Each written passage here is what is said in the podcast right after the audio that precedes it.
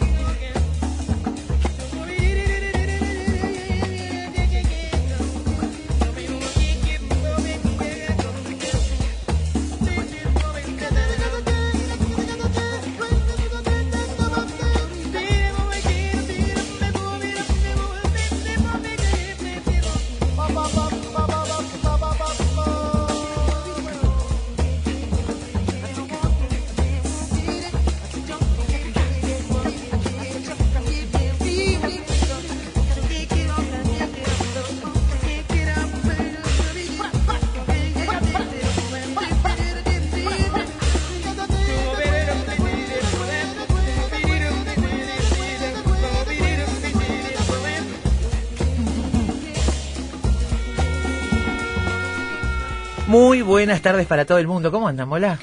Muy ¿Cuál es bien. mi- mi- Usted ya en la recta final. Yo en la recta final.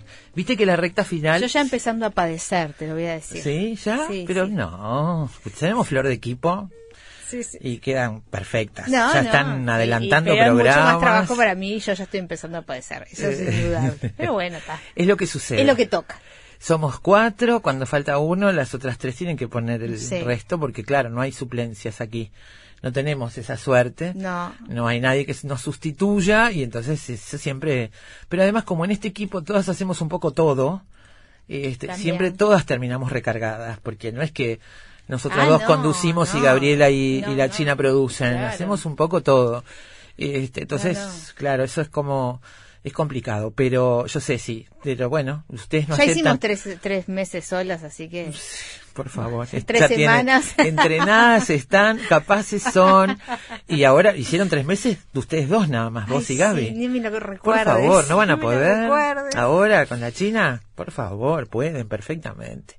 Y además yo, ustedes saben que yo ahí ya, ya te- les propuse ideas para estos días, así que Sí, sí. ahí hay cosas que, que pueden funcionar y salir. Vamos a arrancar. Ustedes porque no aceptan mi propuesta, yo ¿Cuál siempre dije, y nos Yo- vamos, yo te- nos vamos todos juntos de No, vacaciones. La que la tiene que aceptar es la dirección de la radio. Nosotros estamos pero nunca se lo propusimos. copadísimas con esa idea. Nosotros hacemos todo el mes programas grabados de archivo y nos vamos juntas de vacaciones un mes.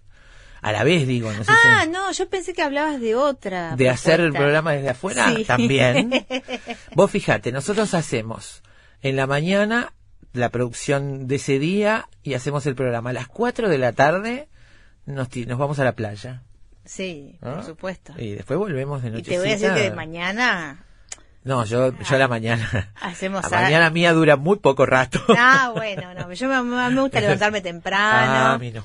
y bueno, y disfrutar la mañana, así que yo disfrutaría un rato de mañana de playa, en mi caso, y luego ¿Seguro? después de las 4 de la tarde. Y nos turnamos. ideal, los, los dermatólogos contentísimos Porque de 2 a cumplimos- 4 cumplimos con la hora sola. De 11 a 4 estamos al abrigo, hacemos el programa en, en una casa cerca del mar y este y listo, y ya ya está, hacemos hacemos las dos cosas a la vez. Igual te voy a decir que es bastante agotador de todas maneras. Sí, bueno, pero... Porque es- este pero- programita no lo haces así Bueno, nomás. pero fíjate que está, después hacemos, eh, nos tomamos unos días cada una, sí, pero esto es- está bueno, o sea, a- alargamos el verano. digamos. Sí, señora. Alargamos el verano. Ayer estuvimos viendo Mujercita, fuimos las cuatro mariposas Sí. y tenemos un problema acá, tenemos un problema grave en Hay este problemas. equipo, en este equipo hay problemas.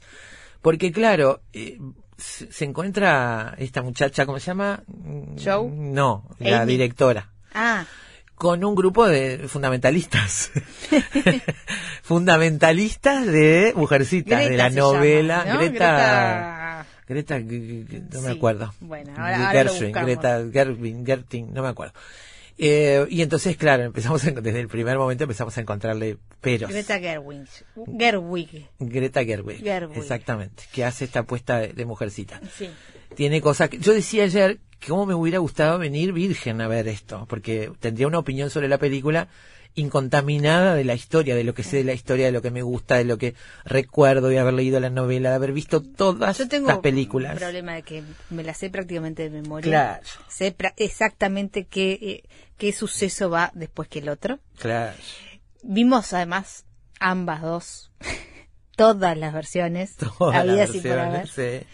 Y claro, eh, bueno, uno tiene también sus, sus preferencias. Eh, Es como, es, es una cuestión de gustos, ¿no? Sí, también. claro. Yo creo que esa forma de estructurar el guion le hace perder Ah, eh, sí. emoción. Yo creo que sí. Pero Yo bueno. creo que le quita el corazón, pero de todas maneras eh, me, me gustó. La opción de narrativa, lo que rescato es el final que Sí. me pareció un hallazgo No y cuenta. realmente es muy interesante conociendo, y después ayer estuve mirando, profundizando más, conociendo un poco más de la realidad de Luis Mayel, Mayalcott Sí, cuando de su escribió vida ese real, libro. exacto. sí. Exactamente, y de su, Sí, de su discusión y su debate a la hora de publicarlo. Me parece que ese final es un hallazgo, pero claro, el- esa narrativa eh, confusa, entreverada, me, le pone- me parece que le quita corazón a mí. Y algunas cosas de casting que no, no me gustaron demasiado. Yo creo que debe, haber sido confusa, además, para gente que no ha leído la novela o no tiene fresca la novela, pero además eh, es, y es, es como insatisfactoria para quienes leyendo la novela nos, nos damos cuenta que eh, no se desarrollan algunas tramas como debieran, ¿no? Sí. Por ejemplo, la relación entre Joe y el profesor Baer que es que fundamental. es fundamental y que no logra este no logra cristalizarse como en, en su máximo esplendor. Sí. Entonces me parece que ahí como que pierden todos los públicos, el que no está muy este muy fresco de Claro, la de la, pero- de la de la cosa y el que y el que sí. Pero el público más virgen, como por ejemplo el caso de la China ayer que nos decía, yo hace mucho que vi la película, no leí la novela, me pareció hermoso lo que vi.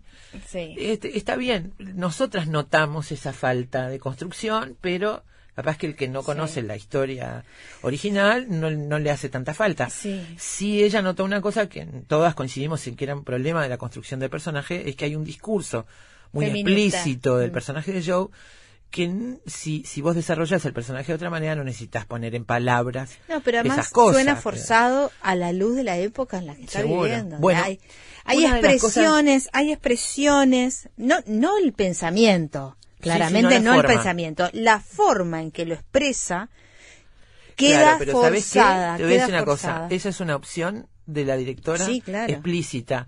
Sí. Ella quiere modernizar o junto con guionistas quiere modernizar eso. Lo mantiene en su época pero moderniza y eso es una cosa que a mí me hizo bastante ruido A mí también. en la película. Este, hay momentos y cosas, muchas cosas que no me gustaron. Rescato mucho el final. Rescato esta chica, este Cersei Ronan, que en principio no me daba mucho yo, pero no lo hace mal, No lo ese hace personaje.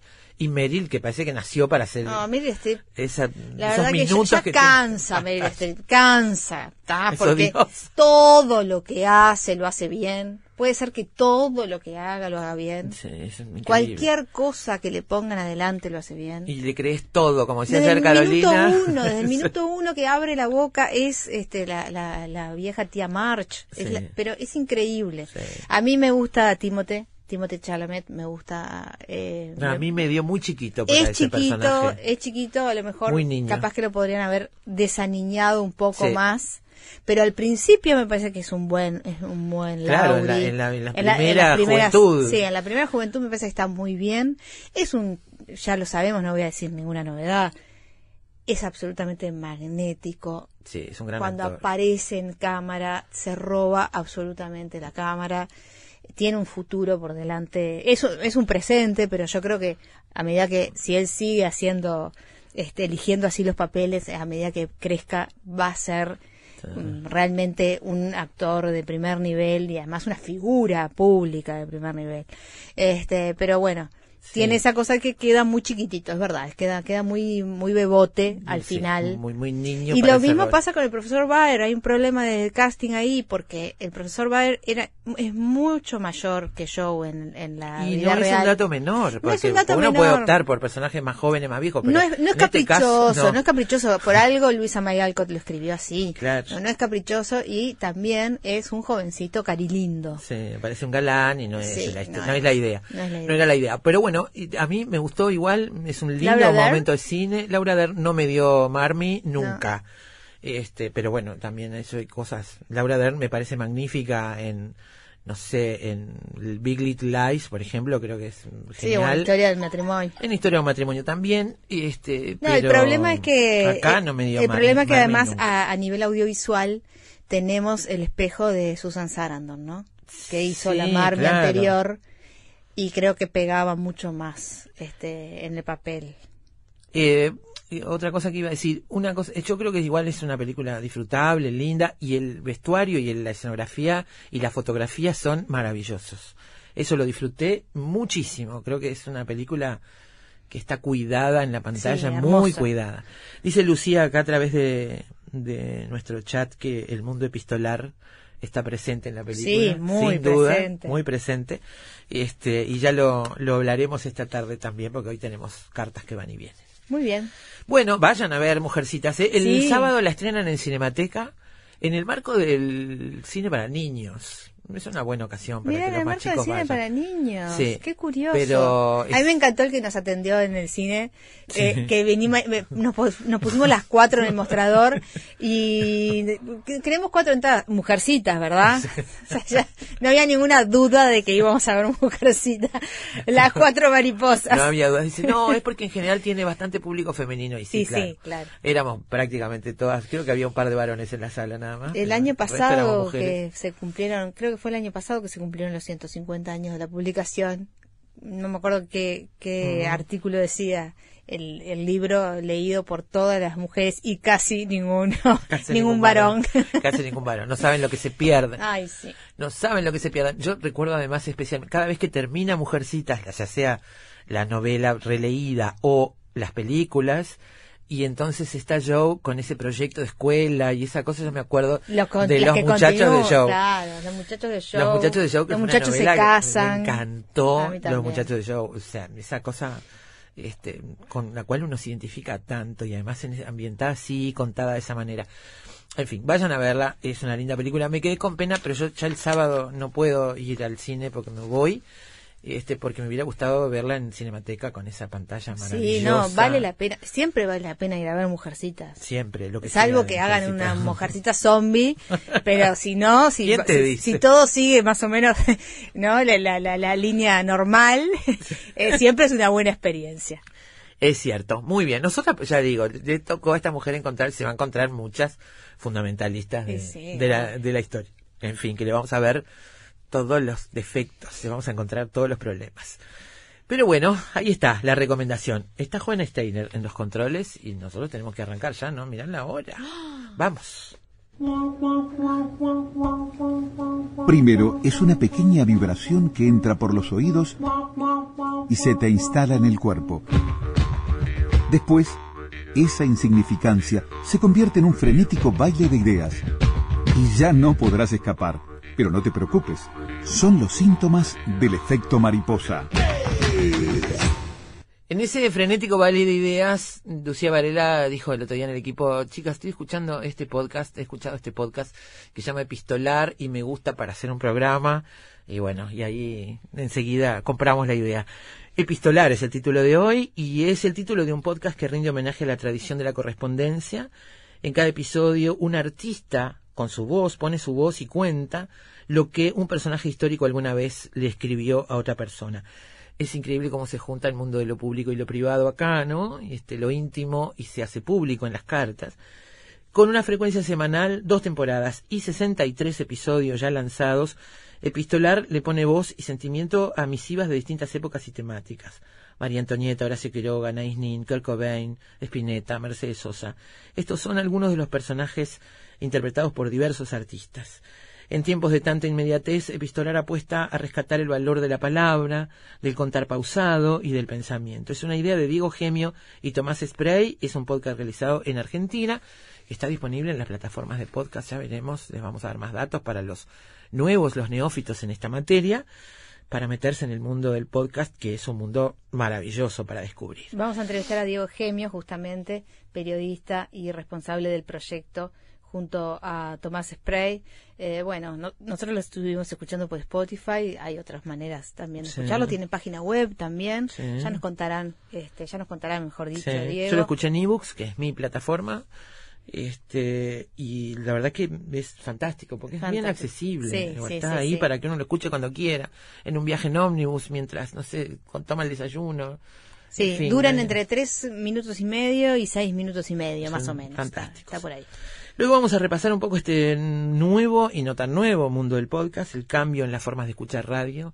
Ese es un cambio grande que llegó para quedarse y los dinosaurios que escuchamos radio tradicional vamos quedando fuera de moda, me parece, porque la cosa viene por otro lado para el futuro, ¿no? Sí, La es- gente escucha lo que quiere cuando quiere. Sí, eso se puede hacer también en la radio, ¿no? El, el Sí, tema, claro. o sea, Porque la radio tiene sitios donde escuchar a demanda. Exactamente. El podcast, yo creo que mm, te- te- tiene que tener, y tiene, a- muchos tienen eh, determinadas características que lo hacen eh, distinto. Y bueno, en general la, la discusión eh, se da entre cuánto duran y cuáles son las temáticas. Hay distintas este, posibilidades y es cierto que hay que esperar algunos años para ver cuáles se quedan y cuáles no. Sí, Y ahí vamos recién a saber, este, bueno, qué, qué, qué fue lo que funcionó o lo que no. Lo, lo que más se sabe es que el podcast es su- sobre todo escuchado por gente joven y eso Sí. es una, un dato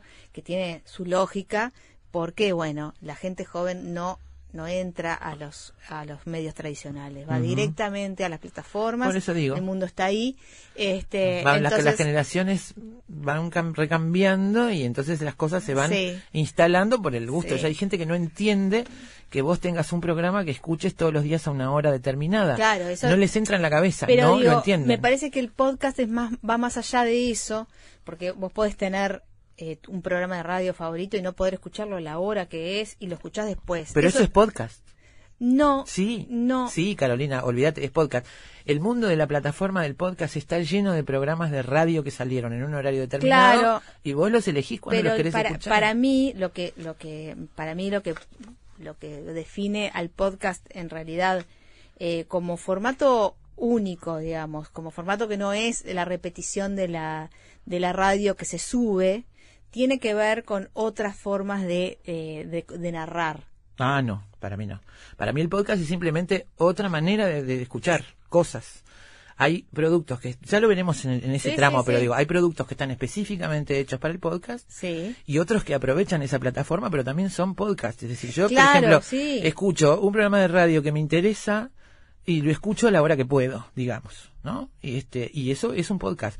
Y a veces están solamente en la plataforma de streaming de- del propio medio y a veces, las más, están también en plataformas como ebooks o Spotify. para mí el podcast tiene un- una cosa un lenguaje especial pero bueno eso eh, eso es algo que Hay cosas, hay distintas hay cosas maneras. que hay, hay cosas que no entrarían en unos medios convencionales por más que después se suban a la web Eh, ah, incluso cuando los, los medios tradicionales hacen podcast por ejemplo el New York Times o la revista Time eh, no hacen una, un periodismo o, una, o un relato eh, como lo harían Claro, eh, porque forma- el podcast se escucha, no sabes cuándo lo van a escuchar, no tiene... no pero no es por eso o sea, es por el lenguaje es por la forma es de narrar Sí, sí, es todo, es No, no. todo, es todo junto. Yo creo que abarca todo, pero bueno, ya lo veremos. Mm. Y de todas maneras, nosotros estamos, no, yo estoy recién asomándome, hace mucho que escucho, pero en términos históricos recién.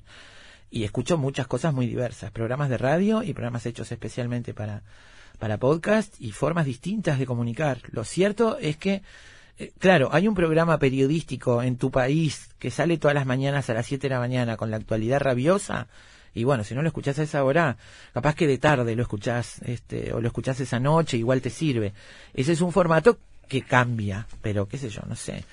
Este, yo he tenido momentos de escuchar, por ejemplo, el programa este La Cafetera, que conocemos gracias a Martín Nasif, este, con, con momentos específicos de la actualidad en España, y ellos lo hacen a una hora determinada y lo puedes escuchar en vivo. no no pero eso y ni yo que lo hablar escucho, no sé, y este, eso, Eso, no, eso ni que hablar. De Yo, todas maneras- eh, el tema de, por ejemplo, de- del caso de Pistolar, que es un, una- un podcast de cartas, Sí. el propio este, creador dice, bueno, es- este es un, un, pro- un- una- una programa o una una- un proyecto que nació porque me parece que no entra en, en los medios tradicionales. No sé. Pero bueno. Él lo dice, bueno, También. lo- se lo Yo creo que ese formato entraría, pero Bueno, sí, es que no eh, lo- eh, obviamente. Eh, no entra lo que yo escucho de una hora y media sobre un capítulo de una serie de televisión. Eso sí no entra. Una hora y media, dos horas de gente hablando de un episodio de una serie. No claro, entra. pero está bien. Eh, yo creo que un- una lectura de una carta en una, una radio tradicional eh, tendría que ser de otro de otra manera, ¿no? Sí, Eh, claro. Una vez una, otra vez otra. En cambio, Claro. este podcast está justamente ordenado este para que vos lo vayas eh, eligiendo cuando picando cuando, querés. quieras Seguro. y eso Eso es lo bueno que tiene el streaming, es genial.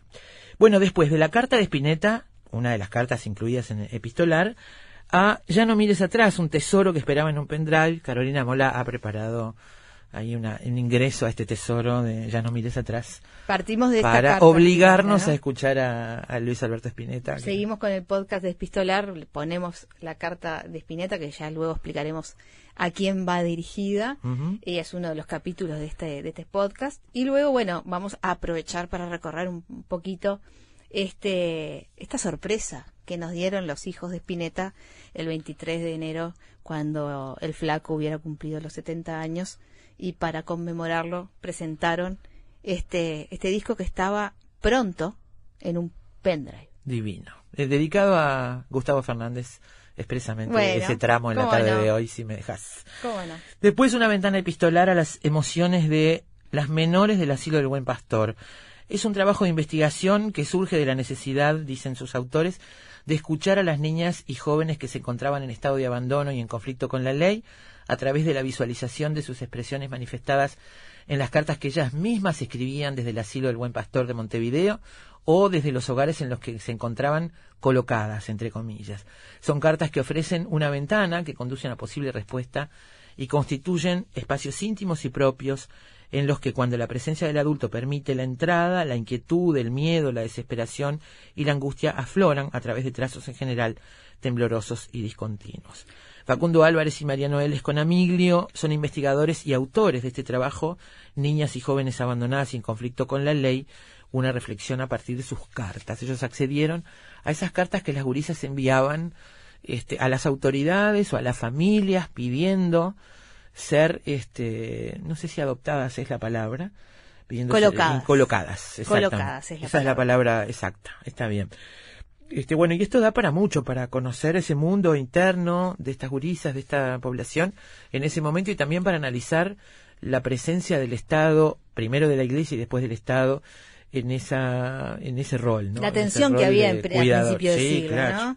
Este, con, con respecto a quién cuidaba, quién tutelaba a, a esos menores. Y bueno, y, y un poco también eh, lo que trasuntan estas cartas de la vida de esas niñas y adolescentes en este asilo del Buen Pastor, que luego fue em, la cárcel de Cabildo, hoy cerrada, hecha Sí. museo, por ahora en espera de, de, de que de que se resuelva este qué se hace con, con ese edificio porque en realidad es de, la, es de propiedad de, de, de las hermanas del buen pastor Bien, y para el final, 10 películas para amar el arte epistolar. Las cartas siempre dan jugo aquí en Efecto Mariposa.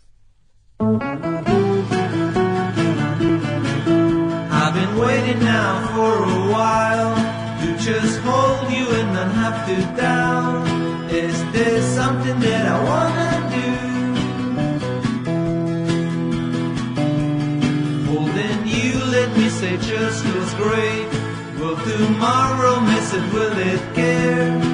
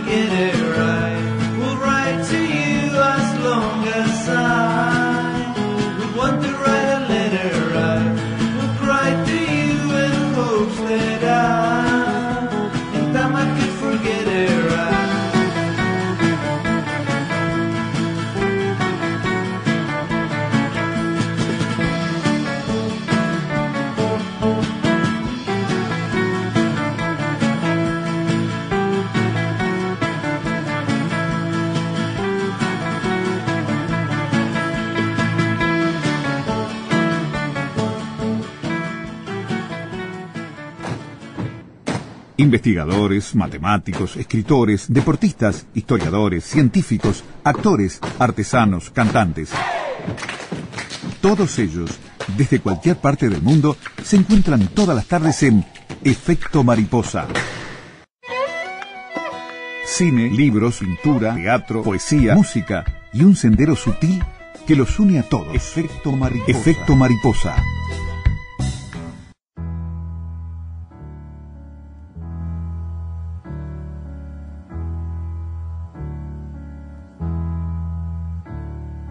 Jesus died for somebody's sins, but not mine. Milton, pot of thieves, wild cord of my sleeve, thick, heart of stone. My sins my own, they belong to me, me. Say beware, but I don't care.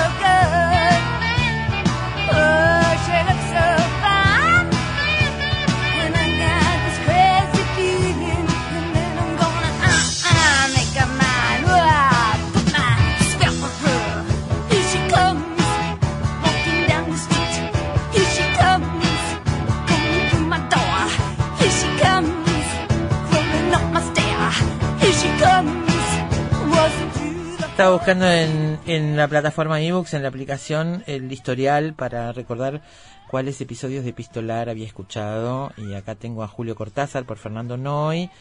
Y creo que escuché a Nick Cave, Javier Calamaro lee la carta de Nick Cave. Esas son las que escuché en ebooks. Y bueno, sospecho que en otras plataformas hay otra, otra, mm, otra oferta distinta de Epistolar, que es este podcast que nos da título hoy en Efecto Mariposa, que le rinde homenaje a la tradición de la correspondencia, como decíamos. Allí ustedes pueden encontrar cartas que alguna vez gente como María Antonieta o Mercedes Sosa o Kurt Cobain o Luis Alberto Spinetta le enviaron a otra persona eh, y que al- en este podcast, gente de Epistolar convoca a artistas de distintas procedencias para ser los que lean esas cartas. Te podcast- recomiendo la de Rodolfo Walsh a su hija Vicky cuando se entera que su hija Vicky fue asesinada. Uy, no, ese no lo escuché, pero sí, me interesan. Y además, como decía Carolina, tienen un formato, ese, son cartas, son un- varía la duración entre dos minutos, seis minutos. Son cosas que se pueden escuchar en cualquier momento y es una de las ventajas del podcast, que se pueden escuchar en cualquier momento. Y, este, y la verdad es que tienen un trabajo, me parece, muy cuidado. Vamos a conversar con los responsables porque es una idea de Diego Gemio y Tomás Spray. Es un podcast realizado en Argentina y estamos en diálogo con Diego Gemio, periodista y responsable del proyecto junto a Tomás Spray, como decíamos. Hola Diego, buenas tardes. Hola, buenas tardes. ¿Cómo Muchas estás? Gracias por la comunicación. Muy bien, muy bien y muy contento que le dediquen todo todo el programa a- al género epistolar, que es de alguna manera el leitmotiv de este, de este proyecto. Sí, es un tema que nos apasiona. Aquí en Efecto Mariposa hemos muchas veces entrado en ese tema y a veces se nos complica un poco porque lo hemos tratado tantas veces que siempre tenemos que innovar, pero las cartas todos los días nos dan novedades. La esa forma de comunicarse, a pesar de que ya está pasada de moda y ya no se da, nos permite todos los días novedades para, para proponerle a la gente. Es una idea preciosa esta y me parece que son como pequeñas joyitas, ¿no? Del mundo del podcast, estas cartas. ¿Cómo empieza? ¿Cuánto hace que tienen epistolar al aire? Al aire es una manera de decir, en la web. En la web. Epistolar nació en diciembre del 2018, hace poco cumplimos un año y llevamos grabados 63 episodios. El compromiso inicial fue subir una carta por semana, comenzamos eh, epistolar con cinco cartas y a partir de ahí comenzamos a subir una por semana. Eh, presentamos el año pasado nuestra mm, nuestra segunda temporada con una nueva estética, con nueva música y con nuevas cartas, por supuesto, y, nació de la idea de reunir varios mundos que a mí particularmente me interesaban, el mundo de la literatura, eh, por supuesto, eh, el mundo de las cartas, del mundo de la radio y también el del teatro, porque yo soy periodista cultural, escribo sobre teatro, entre otros temas, y, y también, bueno, creo que los actores y las actrices le dan otra dimensión a las cartas y las cartas cobran vuelo y cobran aún más sentido con esas lecturas eh, fantásticas de esos grandes talentos que, que por suerte se sumaron a este proyecto. ¿Cómo se investiga? Porque, bueno, hoy Internet es una herramienta maravillosa, uno puede encontrar casi cualquier cosa allí, este, y me imagino que en este rubro, cartas de personas famosas o notorias uno debe encontrar, pero supongo que ustedes tienen además otros cuidados en la selección. Este, me gustaría saber cómo se investiga para decidir qué cartas les parece que, que pueden ir ahí, este, cómo empiezan a buscar, qué recursos tienen, cuáles han manejado. Bueno, primero eh, hay muchas cosas en Internet, por supuesto, pero contrariamente a lo que mucha gente piensa, no está todo en Internet y hay veces que, por supuesto, hay que buscar en... Las viejas y queridas bibliotecas, claro. Exactamente, exactamente. En biblioteca, en mi caso, en la red de bibliotecas de, de gobierno de la Ciudad de Buenos Aires, que es la ciudad donde vivo, y en otras bibliotecas también. Y en cuanto a la elección de las cartas, en un primer momento, y como una elección epidérmica, que nos gusten, por supuesto, pero además de eso, que sea una carta que sea en sí mismo una unidad de sentido, es decir, que sea un pequeño cuento, una pequeña historia sin necesidad de saber demasiado del personaje del cual estamos hablando. Yo hago una pequeña introducción al principio de cada carta que nunca dura más de un minuto, pero la idea es que si uno, por ejemplo, no sabe quién fue Frida Kahlo y Diego Rivera, pues escuche una carta de amor de alguien que le escribe a su a su amado diciéndole en el caso de Frida que lo odia Diego, después que lo ama, después que lo vuelva a odiar y así hasta el infinito. Creo que todos podemos de alguna manera sentirnos identificados con algún amor y con ese sentimiento ambivalente, aun cuando no tuvimos la intensidad, por supuesto, que, que tuvo Frida.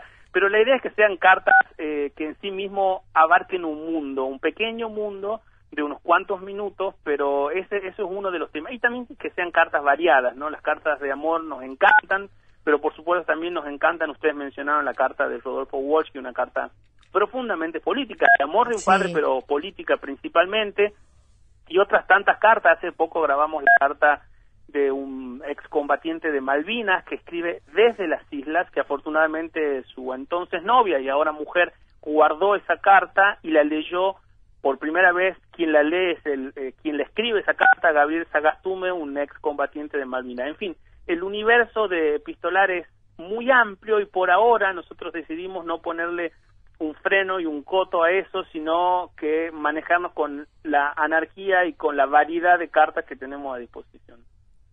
Eh, ustedes, además, uno cuando lee las cartas, ella- ellas mismas cobran una, una nueva dimensión, ¿no? Al, al ser leídas, digamos, al salir del- de la intimidad del papel, eh, pero también eh, el tema de por quiénes eh, son leídas. ¿Cómo, ¿Cómo es la selección ahí, más allá de que son eh, algunos eh, algunas figuras conocidas, como puede ser Víctor Laplace o la misma Graciela Borges, que también hace la artística de esta de esta eh, de esta mm, edición, ¿no? De este de este año.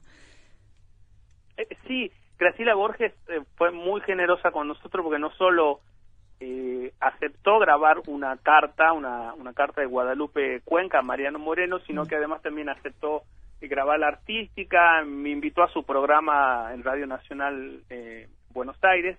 En cuanto a la elección de los actores y las actrices, eh, tienen que remitir de alguna forma esa voz o esa personalidad o algo que esté haciendo en ese momento en el teatro. Tiene que eh, hacer un, un pequeño link con la carta. Eh, siempre pienso en la idea de buscarle a las cartas novio o novia, es decir, primero elegir la carta y después elegir el actor o la actriz o a veces viceversa. Y en otros casos son voces que, aun cuando no sean actores y actrices, eh, que los hay en su mayoría, le aporten sentido a la carta. Por ejemplo, grabamos una carta de Mercedes Sosa, cuya lectora es Mavi Sosa, que es sobrina de Mercedes. Entonces Claro. nos parecía que, aunque Mavi no es actriz, su lectura le, agre- le agregaba una, una intensidad y, un, y un amor y un cariño y una intención que quizá un actor o una actriz lo hubiese hecho bien, pero, pero no con esa impronta. Entonces la elección tiene ese proceso eh, dual de buscar primero la carta y después el actor, o a veces exactamente al revés, y también en otras ocasiones son los actores y las actrices quienes me sugieren eh, algunas cartas. Eh, yo les acerco algunas propuestas y ellos también hacen lo propio. Por ejemplo, Paula Fernández Barak eh, leyó dos cartas de Violeta Parra, a mi gusto uno de los episodios más eh, más bellos de, Pistolar y Paula es muy muy fanática, muy admiradora de Violeta Parra y fue ella quien me acercó esas dos cartas. Una de ellas está escrita en verso, por ejemplo, y a mí me pareció un, un hallazgo y por supuesto que, que acepté sumarla a epistolar y, y Paula la leyó maravillosamente bien. Te iba a preguntar por ese efecto rebote, una vez que, que está el podcast disponible y que la gente lo escucha, supongo que deben llegar ideas, sugerencias, ¿no? Tanto de los, como tú decías, actores que participan, como de otras personas. Che, está esta carta, me encanta esta carta. Este, eso- eso también les debe pasar. Sí, una de las cosas que más eh, orgullo me produce de este proyecto en realidad es eso, es el efecto contagio que, que produce. Eh, yo no sé si es el proyecto en sí mismo, si es lo epistolar, qué es lo que sucede ahí, pero pero todo el mundo tiene algo eh, para decir respecto de una carta, una sugerencia de, un actor, una actriz, alguien, algo para grabar. Eh, en algunos casos, eh, cartas que quizás se le pasaron por alto que nosotros ya grabamos, eh, o a veces cartas que forman parte del mundo de la literatura y nosotros por ahora decidimos grabar cartas de personajes reales que existieron, cartas reales Claro. de gente notable por algún eh, de algún ámbito eh, de la cultura o de la política, etcétera, etcétera. Pero todo el mundo nos acerca ideas. Eso es genial para ir eh, agrandando nuestro archivo y también sucede que algunos actores se acercaron a nosotros y nos dijeron, me gustaría eh, leer una carta para epistolar y eso eso fue un, un gran orgullo porque este proyecto que es algo pequeño de esa forma va creciendo y va ganando en comunidad y se va haciendo un poquito más conocido Diego, ¿sabes que cuando estás hablando suena un pitido que no sé si es que te estás apoyando mucho en el, en el teléfono o, o, o si es algo externo? No, no, no sabemos de- dilucidar bien qué es. Eh, me voy a alejar quizás de, estoy cerca de una computadora podría ser eso A lo mejor, ah, no sé. puede pero no es, ah, es como es un fijo, es como un pitido, sí. como un pitido interno de la comunicación. Sí. de- Sí, es bien como que apretaras una tecla del teléfono. Este, pareciera eso. Diego, me llamó la atención en, en los sesenta y pico de episodios que hay uno eh, que está eh, leído por María Creus, es una carta de Ilis Regina a su hijo y que está leído en portugués. Es la única en, en un idioma que no es el, el español.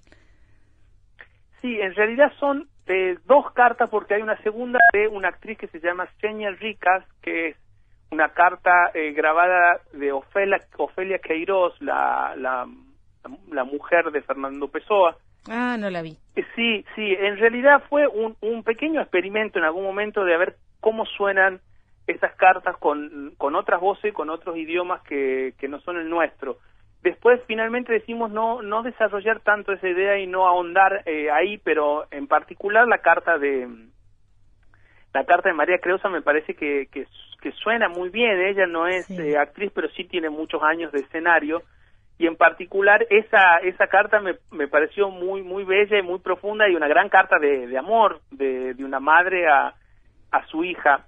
Eh, Es interesante además que en, Spotify está la, la transcripción de, de la carta, o sea que si a uno le resulta un poco difícil de, de entender alguna palabra en, portugués, está allí la carta en, en, la- el episodio, ¿no? Está, está, está muy bien pensado eso para poder seguirla.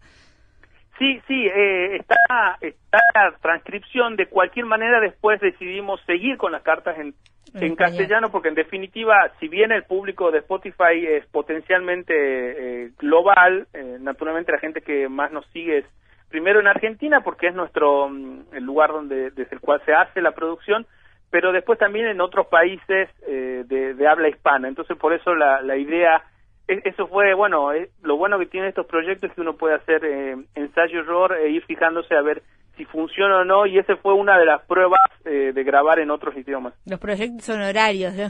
con los que no ganamos un peso, ¿no? Tenemos esa libertad. Muchas veces son los que nos hacen más felices, además. y, y hablando de justamente de- del público, ¿quiénes, quiénes escuchan? ¿Tenés idea, o hicieron algún relevamiento de quiénes escuchan este podcast?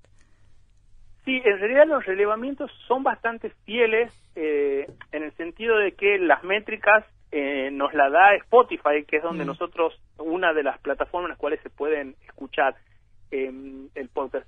Escuché que ustedes hablaban de la cuestión de la, de la franja etaria Sí. y la verdad que acertaron perfectamente porque a nosotros nos escuchan como algo así, como un 30% de la gente que nos escucha son eh, personas de entre 23 y 27 años y otro 20%, es decir, lo que redondearía como alrededor de un, un 50% entre 28 y 34 años. Es decir, la franja de entre 23 años y 34 años se lleva la mayor cantidad de, de oyentes eh, de nuestro podcast. Y después no no sé por qué un poco más mujeres que hombres, alrededor de 60% y- mujeres y 40% hombres son quienes lo escuchan. Y también como le decía eh, mayormente Argentina, pero también Colombia, eh, Chile, tenemos algunos oyentes de Uruguay, de México y de otros países que no sabemos cómo llegar, como Alemania.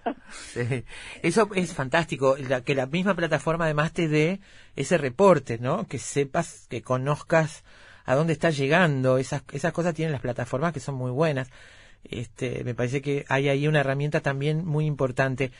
¿Y, y cómo es una estrategia para crecer en una plataforma, por ejemplo, como Spotify? Que yo te digo, esto como un paréntesis, personalmente Spotify lo tengo más vinculado a escuchar música que a escuchar podcast, escuchar radio, digamos, por decirlo de alguna manera antigua. Este, pero, pero obviamente sé que, que también están allí estos productos. ¿Cómo, ¿Cómo son estrategias de crecimiento? ¿Cómo se hacen estrategias de crecimiento en estas plataformas? Bueno, es natural lo que decide Spotify que lo relacione más con la música porque su incursión en el mundo del podcast es muy reciente. es nuevo, claro. Es muy Sí, reciente, hace poco compraron eh, ellos Anchor, que es un- una plataforma que hace hosting, y además compraron una productora y empezaron ahí a hacerse fuerte en el mundo del podcast. En cuanto al crecimiento, yo no soy un especialista en marketing digital, mi mundo es el del periodismo y vengo de ahí, pero sí estoy intentando, por supuesto, a través de las redes y a través también de eventos en vivo. Nosotros hicimos en la, pres- eh, la presentación de nuestra segunda temporada en un bar, en un teatro muy lindo en Buenos Aires que se llama Hasta Trilce, y eso traccionó a gente, fue gente que seguidores a los cuales yo no conocía, es decir, no eran amigos, no eran familiares, no eran gente cercana, sino eran eh, seguidores eh, genuinos. Por supuesto, uno le agradece siempre a la familia que se acerque, pero en este caso era gente a la cual uno eh, no había visto nunca. Entonces también, aunque sea un proyecto nacido y crecido en Internet, también el, el tú a tú, el contacto en vivo, en Ni este caso con, hablar. le- con lecturas, eh, ayuda un, un montón para ir ganando comunidad y para ir fidelizando también a la gente que te escucha. Lo fantástico del mundo del podcast, además, es que el, el- el producto queda allí disponible para cualquier momento y en cualquier lugar. Y además, como los usuarios se suscriben, generan listas, muchas veces esas listas son compartidas, entonces va llegando por comunidades, digamos, a lugares donde no sospechabas que podía llegar. Sí, bueno, eh, de hecho, ustedes me están ahora llamando para esta entrevista que yo agradezco y no sé de qué manera llegaron Ah, a, Carolina te cuenta. a Pistolar y, y de todas formas me parecen, son esas sorpresas súper gratificantes de que cada vez más gente descubra y se interese por algo que a mí me encanta hacer. Mira, yo te cuento. La productora de, una de las productoras de- del programa eh, nos recomendó Epistolar porque lo había escuchado y cómo llegó ella ahí es porque eh, en Instagram eh, hizo la pregunta, viste que tenés como para preguntar en Instagram y hacer que te hagan sugerencias y bueno, que preguntó a ver qué mm, podcast lo- le, le sugerían para escuchar y una conocida le sugirió Epistolar y por ahí llegó, hizo todo este viaje Desde, hasta, Insta, desde el hasta el contacto de. Instagram hasta ahora que lo volvemos a transformar en radio tradicional. Hasta- exactamente. y se volverá después podcast. me, me interesa mucho el tema de, de, de temas, si realmente esto, esto puede ser un- una, una vía para ustedes de, bueno, de trabajo, un modelo de negocios, si bien todavía creo que el podcast está buscando su modelo de negocios. Para mí, quiero aclarar, para mí el podcast es el que se hace para la web, no el que sale de la de los medios tradicionales y se sube. Sigo Son las dos, Carolina, pero bueno. Sí, para mí, importa. yo sigo sosteniendo que hay una diferencia ahí y pienso en el podcast como modelo de negocios. Vas a pensar en el poner el podcast como modelo de negocio porque nosotros vamos a tener que transformarnos en algún momento en un Incluso, podcast. Incluso, hay, incluso hay podcasts que son usados por las empresas, ¿no? Digo, la empresa vio, una empresa ve o este, en el podcast un, un valor en sí mismo y entonces sube este, alguna, algún, alguna, algún podcast sobre, sobre algo que tenga que ver con la empresa para enganchar a los clientes, ¿no? Pero en el caso de, de ustedes, ¿ustedes han pensado este, si puede llegar a ser este, un negocio para ustedes? En, en realidad, el podcast, como vos bien decís, está todavía en fase de crecimiento, sobre todo en nuestra región. Eh, eso significa que hay, hay algunas marcas sí que se están eh, interesando de a poco, pero yo creo que los primeros pasos son eh, primero hacerlo, después hacerlo a lo largo de un tiempo, hacerlo no desanimarse, hacerlo de manera eh, periódica, ser constante y a partir de ahí, a la hora de crear una comunidad, creo que es lo más importante, uno puede comenzar a mover esa comunidad. No necesariamente con publicidad tradicional en el formato del podcast, sino, por ejemplo, yo les mencioné la cuestión de los eventos en vivo, puede ser una forma. Hay gente que vende merchandising a partir de el producto que crea. Entonces, muchas veces el podcast en sí mismo es una plataforma para después generar otras cosas a partir de la comunidad que creó. Claro. ¿Se entiende esto que, que estoy diciendo? Entonces, quizás el podcast eh, a veces es solamente la excusa o el pretexto para hacer otras cosas. En mi caso podrán ser eh, eventos en vivo, si alguien hace, doy un ejemplo, un podcast sobre vino, pues será para hacer alguna otra cosa relacionada con el mundo eh, del vino y de la gastronomía, etcétera, etcétera. Me parece que el- eh, las vías son son muchas, Sí. pero la, el principal motor, al menos de hacer el pistolar, fue el deseo de hacerlo. Después si ocurren todas estas cosas, Claro. sería fantástico, por supuesto, y, y sería genial para, por ejemplo, pagarle a los actores, comprar más equipamiento, alquilar una sala para que las cartas se escuchen cada vez mejor y que el sonido sea cada vez más profesional, aun cuando estamos muy contentos con cómo suena, pero de todas formas sería para reinvertir y para que el proyecto crezca, por supuesto. Em, estamos pensando siempre en eso y las cosas son muy dinámicas y una herramienta que puede servir en un momento eh, de aquí a un par de meses eh, nos sirve y bueno también es una excusa para ponerse eh, al día para este proyecto y también quizá para otro Si hay algo Al- que no se van a agotar son las cartas, ¿no? Eso, es algo eso sí que no. Incluso este, escuchaba a Graciela Borges en, en- en el programa donde te invitó, que cuenta este, que Yupanqui le mandaba desde París este, unas, unas cartas preciosas y que ponía a Graciela Borges Andelayen, Andelayen, ¿no? O sea, no ponía dirección y vete carta y la carta llegaba. Sí, sí, sí, tiene, bueno, ella tiene esas anécdotas preciosas y como vos decís, las cartas son, las cartas son infinitas eh, y sobre todo también tengo la impresión de que creamos un pequeño juguete que tiene muchas alternativas, ¿eh? Eh, entonces hay muchas cartas para grabar de muchos mundos posibles. Hace poco me contacté con alguien que venía del mundo, era una perfiladora criminal. Entonces me dijo, no sabes la cantidad de cartas que hay sobre este tema Mm. Sobre el tema del cual ella es especialista. Con esto quiero decir no que Epistolar se vaya a hacer un podcast sobre sobre esta cuestión, pero sí. sí que sí hay muchos mundos posibles que se pueden explorar a través del género epistolar. Claro, Entonces creo que las alternativas son muchísimas por ahora. eh, nos está ganando esta anarquía y este deseo y elegir las cartas por puro placer. Después quizá en algún momento se podrían hacer otro tipo de cartas. O por ejemplo la, las de Malvinas. Hay muchas cartas en torno a Malvinas y se podría hacer solo un podcast sobre las cartas Claro. enviadas por excombatientes. Claro. Claro que sí. Diego, bueno, ha sido un gusto charlar contigo. eh, nos, nos encantó el podcast y ahí yo ya lo pongo en mi lista, ya me suscribí en ebooks, que es mi, mi plataforma. Ya estoy suscrita, así que me entero cuando, cuando tengan cosas nuevas y, y puedo este, compartirlo además con otros escuchas. Nos gustó muchísimo. Ustedes también pueden escucharnos a nosotros tanto desde la web de la radio, radiouruguay.ui, como algunas cosas que hemos logrado con mucho esfuerzo subir a ebooks en su momento. No nos da el cuerpo, no nos dan las horas para, para poder hacer eso todos los días. Pero hemos entrado en esa plataforma y allí estamos medio quietas. Ya te digo, porque no tenemos demasiadas posibilidades de hacer eso diariamente, que sería lo, lo ideal y lo deseable para, para poder compartir con muchos más. Pero bueno, les queda ahí la, la recomendación también para estar en contacto. Gracias por el espacio. Hasta luego. Hasta placer. pronto. Amigos, Diego Gemio, periodista argentino y responsable de Epistolar, este podcast que se puede encontrar tanto en Spotify como en ebooks para conocer cartas de la gente. Siempre sabremos cómo empieza, pero nunca cómo termina. Sorprendete con nosotros. Efecto mariposa.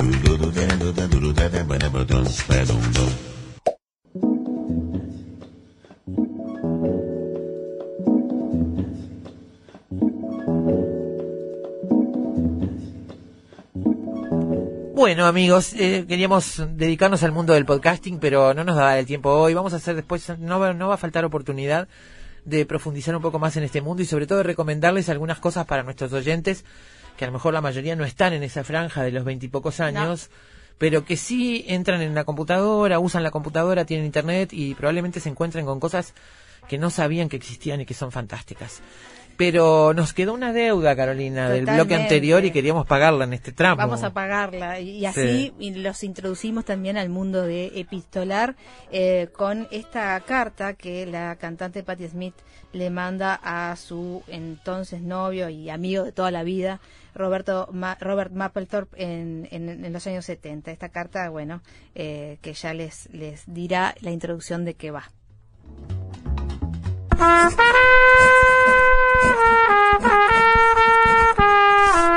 Epistolar. Antología de lo íntimo.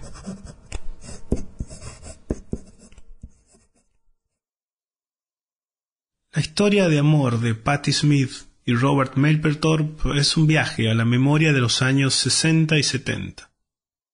Fue un vínculo que exploró las nuevas formas de unión y la rebeldía de su época. Fueron pareja por un tiempo y amigos durante toda la vida. En esta carta, la sacerdotisa del punk le escribe al fotógrafo que ya está muy enfermo. El texto, que forma parte del libro Éramos unos niños, está lejos del lamento. Es el epílogo amoroso de una relación única y maravillosa. Lee la actriz Antonella Costa.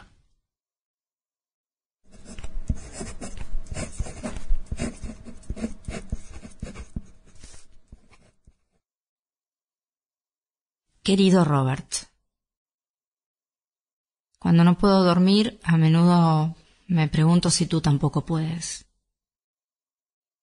¿Tienes dolor o te sientes solo?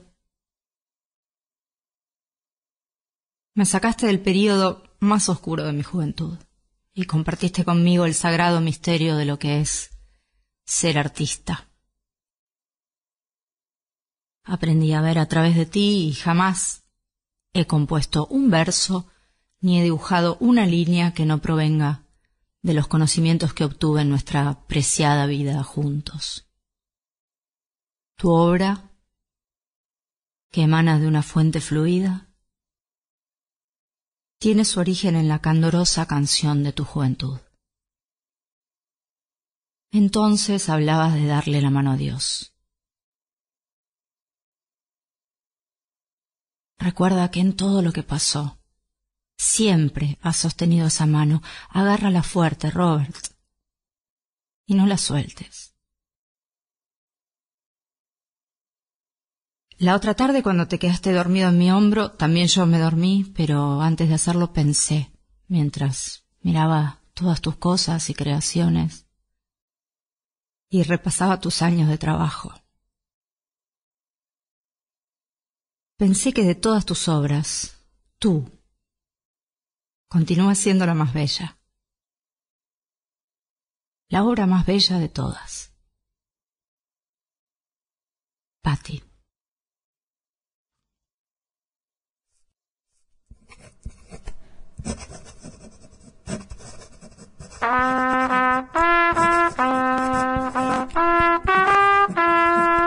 Epistolar, un podcast producido por Diego Gemio y Tomás Spray.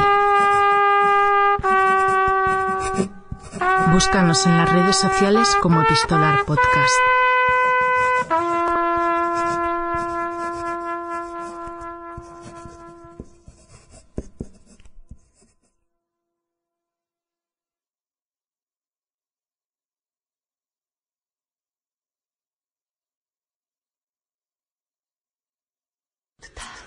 Batir las alas en cualquier parte del mundo provoca de este otro lado un fuerte sacudón en las tardes de la ciudad. Efecto mariposa.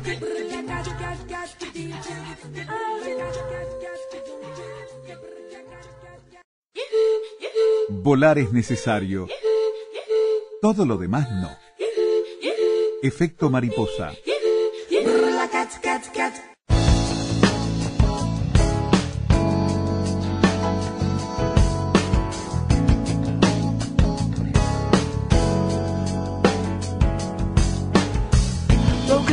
Y no dices tal vez será. Canción, canción. Cuando cruces la muralla donde cayó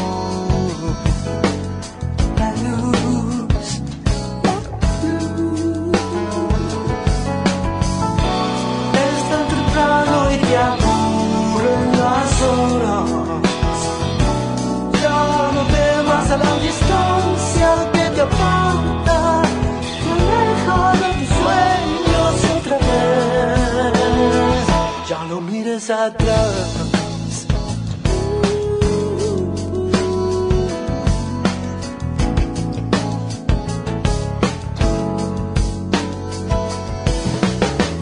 Lo que sueñas y no dices tal vez será canción.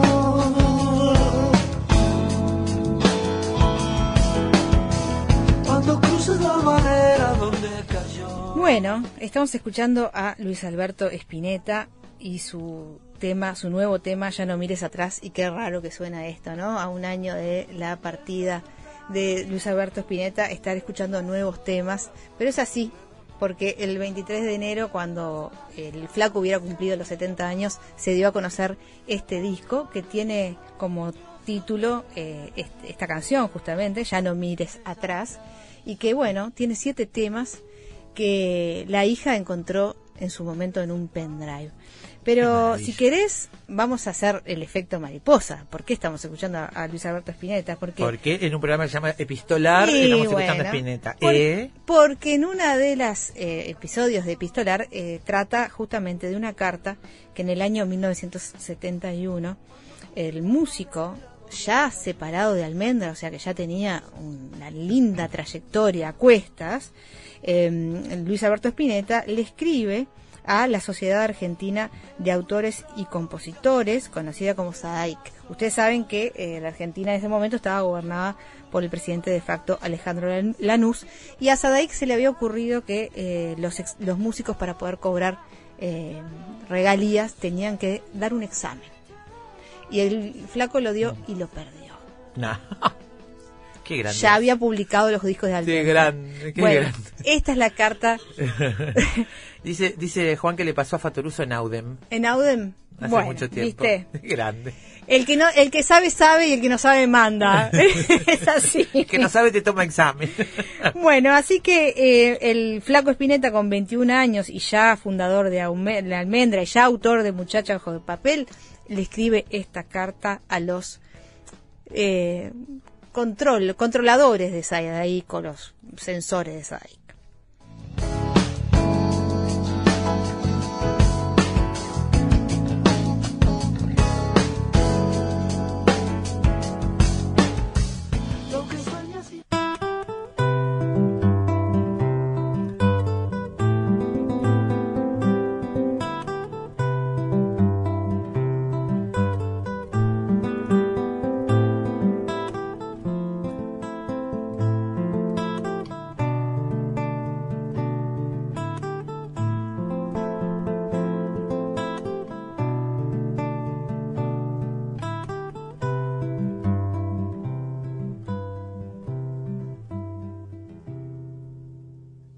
Epistolar, antología de lo íntimo.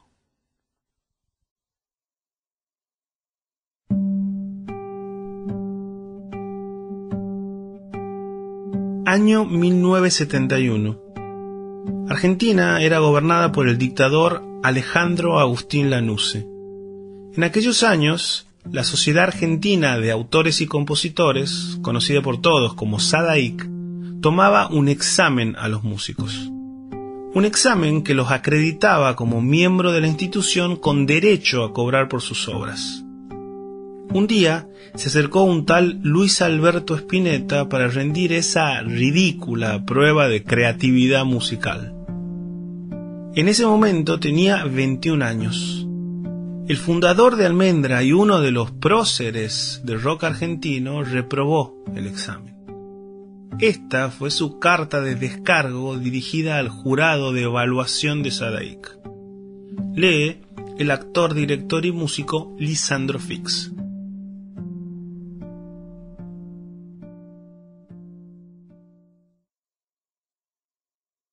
Al jurado de examen para la inscripción de socios de SADAIC. Estimados rectores, ¿quién de ustedes llora el sufrimiento eterno? ¿Qué sutileza irreal envuelve sus oídos gastados?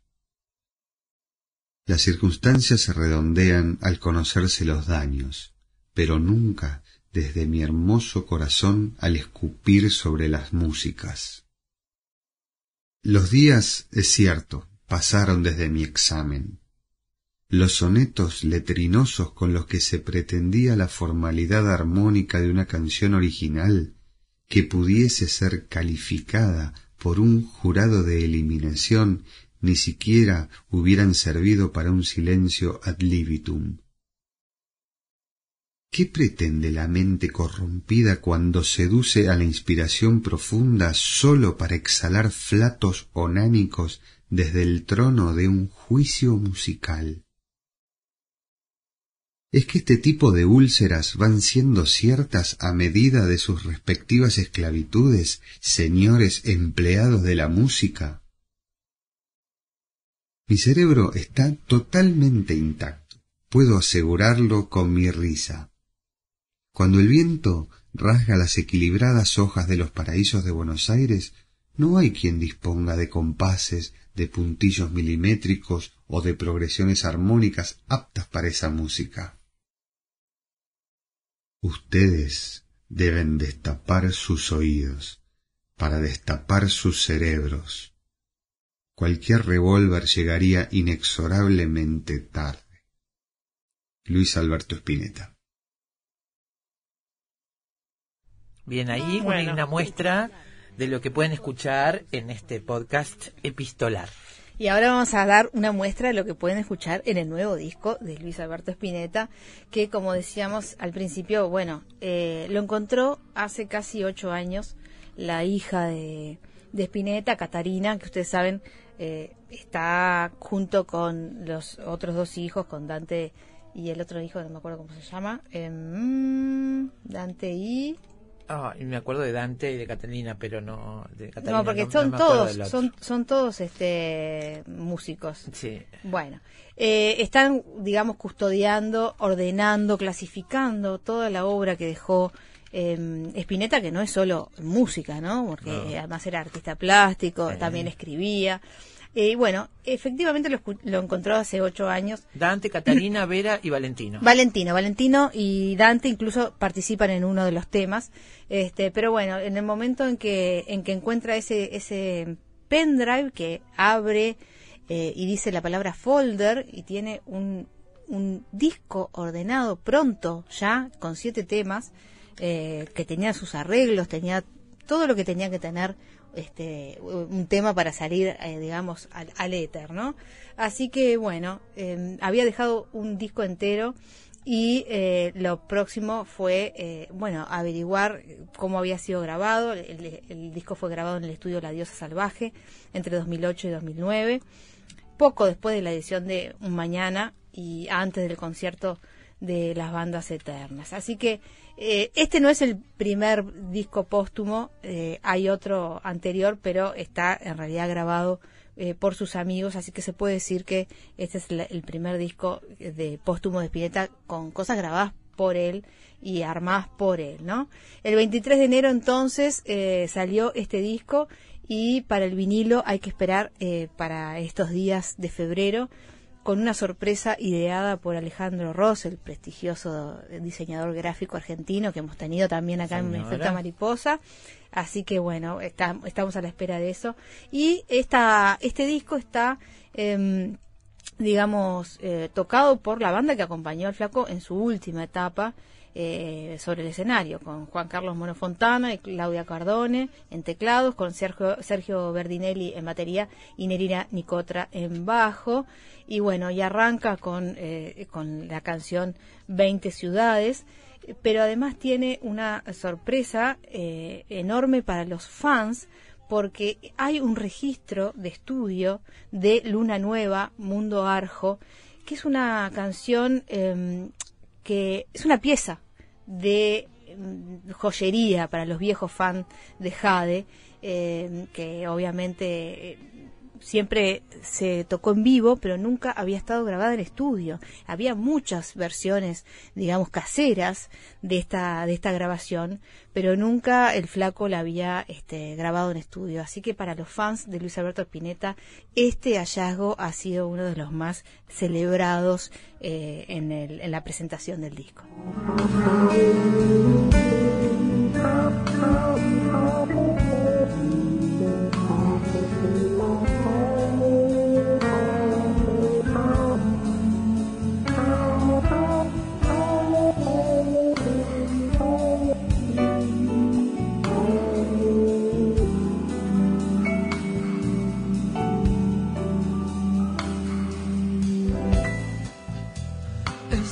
Canción de amor pintó un amanecer indiferente,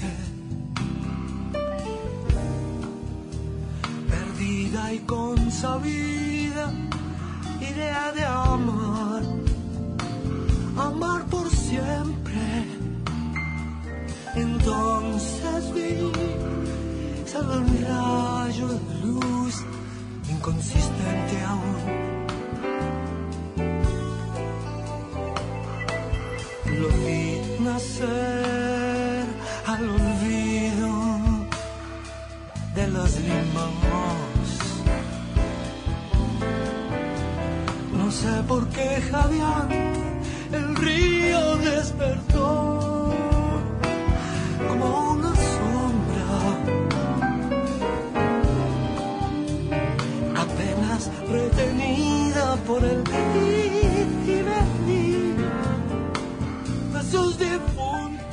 Bueno, y hay otras, eh, otros hallazgos también. eh, en el caso de la letra de Merecer, que es- delata la presencia de Dante y Valentino Spinetta en la coautoría, y que, eh, bueno, tuvieron que aclarar que no agregaron su participación después de, de la muerte de su padre, sino que lo grabaron en el momento con él eh, y que, y bueno, y obviamente ahí está la apertura de su padre para entrar fraseos de rap, entrar este, unos ritmos de funk que son más del estilo de sus hijos y que la verdad que combina muy bien con lo que es el, la bueno la, la poesía del, del flaco. Decime. Dice Flaco Gustavo que Sí. le estamos haciendo llorar. No, no llores. Está escuchando con su hijo Gervasio y con Mariela. Eh, Flaco, el disco está entero en Spotify. Eh, anda corriendo a abrirlo Pero porque está espectacular. ya lo debe yo, te, tener. yo te voy a dejar. yo- ah, capaz que ya lo tiene. Yo creo que sí, no sé, pero si no, ya va corriendo. Te Nos voy a- abandona por, por Spinetta. Eh, voy a presentar Diadema, que decía el, el, el periodista Eduardo Fabregat, eh, el periodista argentino, no hay nada más espineta que un tema que se llame Diadema, ¿no? Sí. Eh, hay, en realidad al final eh, son dos canciones que Luis le regaló a su coach vocal eh, Grace Coseri, una mujer con la que ha trabajado mucho y que junto a Alejandro Franov en teclados entrega el momento, unos momentos más lindos del disco que es este con diadema además de luces y sombras. Y bueno es una perla realmente para para para Grace esta colaboración eh, y además para Luis Fra- Franov que eh, cuenta que eh, Spinetta lo llamó eh, en una tarde y lo invitó a grabar y dice, para mí era un ídolo máximo del rock mundial. Empezamos a trabajar para el disco de Grace Cosseri y en un momento me sorprendió porque entrando en confianza musical me preguntó si yo tenía alguna música. Espontáneamente le mostré este tema, el tema de Adema, que ya tenía su vida propia instrumental, pero a él eh, se le ocurrió, se terminó entusiasmando con la idea de ponerle una letra. Nos hicimos bastante amigos, se vivía una energía muy linda en el estudio. La diosa estaba llena de aventuras musicales. Luis tenía todos sus proyectos funcionando al mismo tiempo. Uno pasaba por ahí y se encontraba con Juanse, con el Mono Fontana, con Cardone, con Nerina. Por suerte, todo ese material se conservó y hace un tiempo la familia me dio la gran noticia de que había rescatado esta colección hermosa de grabaciones originales.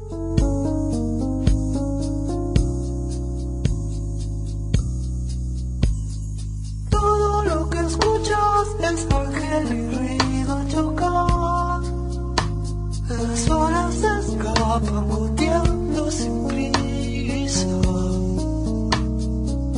Y sin pausa como ahora. Mientras, mientras puertas se abren en cielos.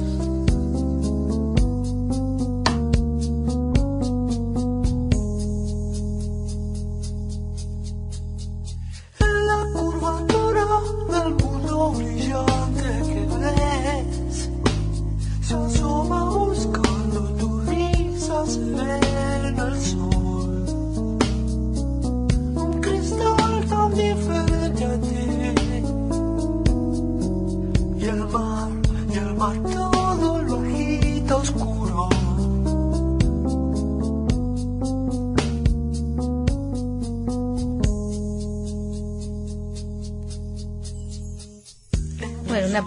Muestra de, de este disco. En el futuro eh, se está trabajando en el rescate de un show de Invisible de 1975 con un gran sonido y de algunos de los shows también del Teatro Colón, así que vamos a seguir teniendo novedades sobre estas grabaciones de, de Spinetta.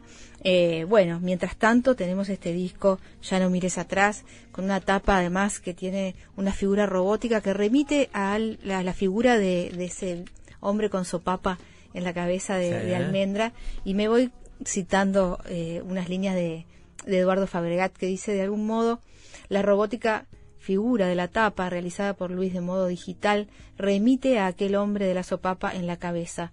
¿Será que en el universo de este artista único que solo obedeció a su instinto creativo, el tiempo se vuelve aún más abstracto? Se puede no mirar atrás y a la vez descubrir perlas del pasado. Se puede escuchar la voz del flaco y que todo sea puro presente. Se llama arte, se puede llamar magia. Mientras, mientras puertas se abren en cielos,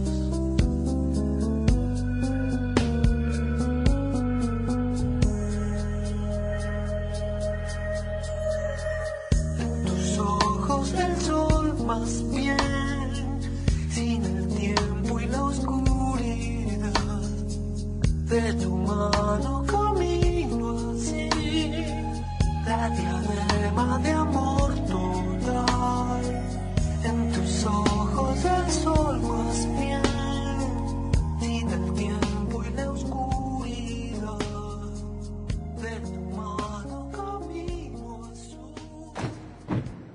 Investigadores, matemáticos, escritores, deportistas, historiadores, científicos, actores, artesanos, cantantes. Todos ellos, desde cualquier parte del mundo, se encuentran todas las tardes en Efecto Mariposa.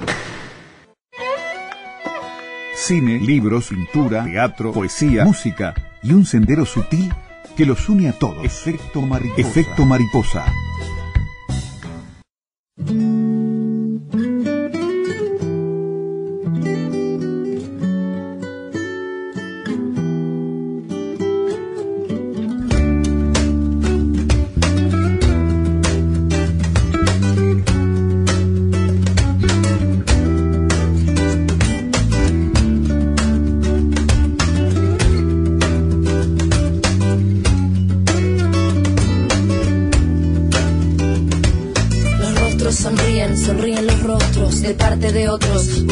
Entre el resto, se encuentran monótonos, se ven hipotónicos, se explotan atómicos.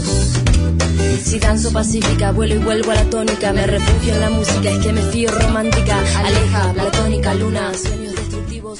Bueno, Epistolar es el título con el que hemos trabajado en la tarde de hoy. Y les decíamos desde el comienzo, aquí en Efecto Mariposa, en estos 14 años, hemos trabajado con el género epistolar muchas veces. Las cartas nos apasionan, el formato nos apasiona. Y, y a veces pensamos, bueno, ¿y qué más se puede decir? Pero siempre aparecen, por suerte. Las cartas, como decía eh, el periodista Diego Gemio, que entrevistamos al comienzo, son infinitas. Las posibilidades que nos brinda ese formato son muchas, de conocer cosas muy diversas y de meternos con muchos asuntos que tienen que ver con nosotros, con los seres humanos.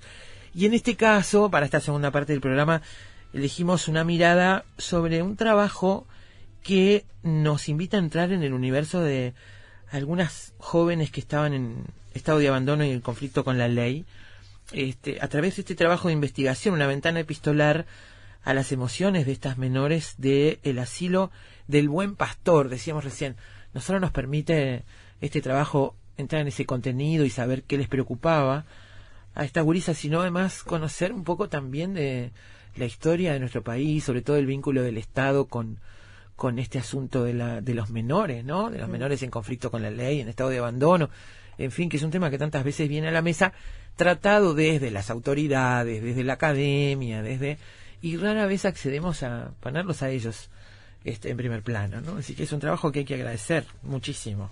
Estamos eh, aquí con María Noel Escornamiglio, egresada de Humanidades y docente de la UM de la Universidad de Montevideo, eh, que investiga sobre la educación literaria en Uruguay para sus tesis de licenciatura eh, y también sobre la infancia y juventud femenina en Uruguay, y con Facundo Álvarez, licenciado en Ciencias Históricas también por la Facultad de Humanidades y, maestrando en Ciencias Humanas eh, sobre la historia rioplatense por la misma facultad y también continuando los estudios de maestría en la Universidad de Montevideo. Y hablábamos con recién fuera de micrófonos que los estos archivos estaban allí desde los años 90 a disposición de quien, bueno, quien les echara un ojo y pudiera arrojar un poco de, de luz y de, bueno, y de, de, de interés este investigativo, digamos, en estos en estos trabajos. Así que, bueno, bienvenidos y gracias por el trabajo primero. Bueno, muchas gracias por la invitación. ¿Dónde estaban exactamente estas cartas y por qué fueron a buscarlas? Bueno, las cartas en realidad están en el Archivo General de la Nación, acá cerca. Este, eh, y bueno, en realidad siempre en la investigación uno llega, o a veces llegas, por a veces no, no buscando esos documentos, sino este, buscando otras cosas y ahí aparecen. Y bueno, como son tan fuertes, son tan importantes, tan intensas esas cartas, esos documentos, que, que, que algo había que hacer, que estaban allí y bueno, no las fuimos a buscar. Aparecieron y, y- y era necesario hacer algo. No solo las cartas, sino todo el archivo entero, el expediente, que bueno, que no son solo textos de puño y letra de estas jóvenes. ¿no? Esa- cada Claro. carta está integrando un expediente que abarca, digamos, el historial, el caso de cada una de estas, de estas chicas. Estamos hablando de qué época. de la época eh, de- del Uruguay del 900 en realidad este eh, 1911 se inaugura la ley de protección de la infancia eh, en 1915 digamos se inaugura el Consejo de Patronato de Delincuentes y Menores eh, y, de alguna forma desde esa época el, el- el- el Estado encarna una preocupación por la protección y el control sobre todo de esta población en abandono y en conflicto con la ley Ustedes planteaban esta esta mm, tensión entre el Estado y la Iglesia, ¿no? Este sobre esa tutela y es una una cosa que está bien presente aquí. Sí, en realidad también es como una, una paradoja porque eh, el Estado ballista en realidad, bueno, es bien sabido la preocupación por, por separar y por laicizar, digamos, este sus políticas y su, y su accionar, pero eh, el cuidado de estas jóvenes eh, las deja en manos de una institución religiosa, entonces como una especie de contradicción eh, y bueno, fue una necesidad en realidad. ¿no? Eh, ¿Qué es Estado. el asilo del buen pastor? El, bueno, el asilo del buen pastor en realidad es un, es un convento eh, de, la, de la orden de las hermanas de la caridad del, del buen pastor que arriban a Uruguay en 1870, a América Latina en realidad, porque en todos los países de América del Sur está presente desde esa época más o menos el buen pastor, eh, con esa misión eh, de, de, bueno, de cuidar, digamos, este, y encarrilar a estas jóvenes desviadas que han elegido el mal, el mal camino, el camino del pecado, etcétera. Es una orden que está desde 1838, este, en la región de, de Angers, en, en Francia. Entonces, bueno, esa es un poco la misión. Jóvenes que no necesariamente eran huérfanas, de pronto provenían de familias que las expulsaban o que no se hacían cargo. Este, ¿Eso es, es así? ¿Quiénes eran? ¿Qué procedencia tenían? Sí, algunas son huérfanas, nosotros tenemos varias cartas y el expediente que nos permite ver que algunas sí son huérfanas y otras simplemente son abandonadas por sus familias porque no las podían mantener, porque no tenían los recursos necesarios, entonces eh, eh, se buscaba un lugar donde poder guardarlas, ¿no? Claro. Y entonces estaba el asilo, pero también algunas de ellas estaban en, en hogares particulares. Bien, en ese mm, asilo del buen pastor, digamos, yo me preguntaba hasta cuándo se mantuvo la iglesia como prestadora de este servicio a la sociedad, por decirlo de alguna manera, porque yo recuerdo, yo era niña en la década del 60 y recuerdo algún ejemplo todavía existente en Uruguay, este, de conventos, así le llamábamos los vecinos, donde había gurisas que tenían distinta procedencia, algunas incluso de gente adinerada que vivía de viaje por el mundo y no se hacía cargo de sus hijas, por ejemplo, y estaban allí, pensando siempre en mujeres, ¿no? O Sí. huérfanos también. Sí, ¿no? huérfanos también. Sí, en realidad el, el- el- una, una situación particular se dio que eh, en donde el- el- en, en el convento, o sea, en el asilo del buen pastor, eh, luego fue eh, un centro de detención de mujeres en la Claro, el dictadura. Cabildo, claro. Ahí va, la cárcel de Cabildo. Sí. Entonces, durante un tiempo eh, coexistieron, digamos, este, estas chiquilinas huérfanas, este, abandonadas, etcétera, con presas políticas.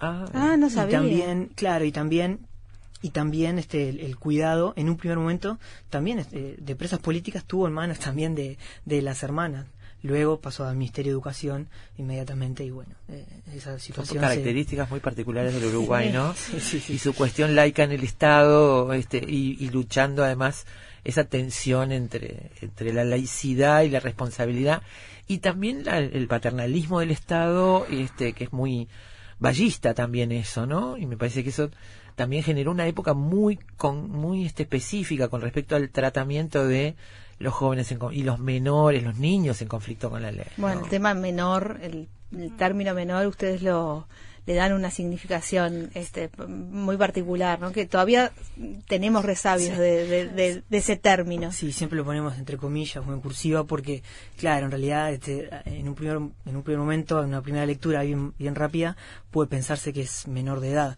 Pero en realidad el término menor también alude a una cuestión no solamente etaria, sino a todos los estigmas que caían Claro. sobre esos chicos. Entonces, bueno, es menor no solamente de 18, sino también que, bueno, se caracterizan por este, pertenecer a familias disfuncionales, por llamarlo de alguna forma, que no asisten a la escuela o asisten de forma irregular, que viven en barrios marginales y que de alguna forma no pertenecen a la infancia normalizada. Volviendo a estas chicas del asilo del buen pastor, venían, eh, tenían esas procedencias, digamos, este, estaban allí y cuál era normalmente el destino de, de estas este, de estas chicas después que pasaban por allí, cómo salían, en qué condiciones y en qué casos, ¿no? Bueno, muchas de ellas, eh, como ustedes habrán leído en el trabajo, se manifiestan a través de cartas y hacen pedidos al, al consejo. Y lo que se pide, lo que piden frecuentemente es, es esa expresión que ellas utilizan, que es salir colocadas, por eso Sí. nosotros le ponemos, lo decimos entre comillas, colocadas, bueno, a una casa de, de una familia particular, pero que tenía que tener ciertos requisitos económicos, tenía que tener cierto prestigio en el barrio en el que vivía, o sea, se hacía todo un estudio de la familia a la que iban a ser derivadas. Porque Hacer importa- tareas, me imagino. Sí. Claro. Y obviamente ellas iban a, a trabajar en, en el servicio doméstico. O sea, lo, lo que sucedía era que las señoras pudientes de la élite montevideana solicitaban a una joven asilada para poder eh, realizar los- las tareas del hogar. Entonces, eh, bueno, para no hablar de varios autores, que vamos que no íbamos a nombrar tantos autores, es que algunos autores que nosotros hemos leído para, para bueno, cruzar las cartas con la teoría, explican que esto es una forma de mantener las relaciones de clase, porque estas, estas mujeres eh, pudientes de la élite montevideana lo que hacían era perpetuar las relaciones de poder de esa manera, Claro. porque entonces tenían a alguien a quien, a quien mandar, Claro. o por ejemplo ejerciendo la caridad en instituciones como la Bonegard. Eh, sí, iban a trabajar todas como En esa zona, claro, pero en esa zona a veces medio confusa entre el, el trabajo El- que se le asignaba, el estatus de criada, Sí, y que la tenía caridad, que ver ¿no? también con, bueno, es una hija más, nosotros la Claro, criamos, ¿no? esa- esa cosa es de una caridad. zona oscura. Ahí, ahí están, son interesantes los informes que, que están ahí para, para hacer algo, son i- innumerables, de las inspectoras, visitadoras o las futuras asistentes sociales, que, que, que bueno, que cuando pasaba esto, que se acercaban al asilo a pedir una chica, bueno, estas asistentes, in- inspectoras se les llamaba, iban a esa casa y hacían todo un relevamiento de las condiciones morales. Entonces, para llevarlas sí. por el camino del bien. Exactamente. Entonces, la- esas condiciones que eran, si, si estaban en matrimonio, cuántos hijos tenían.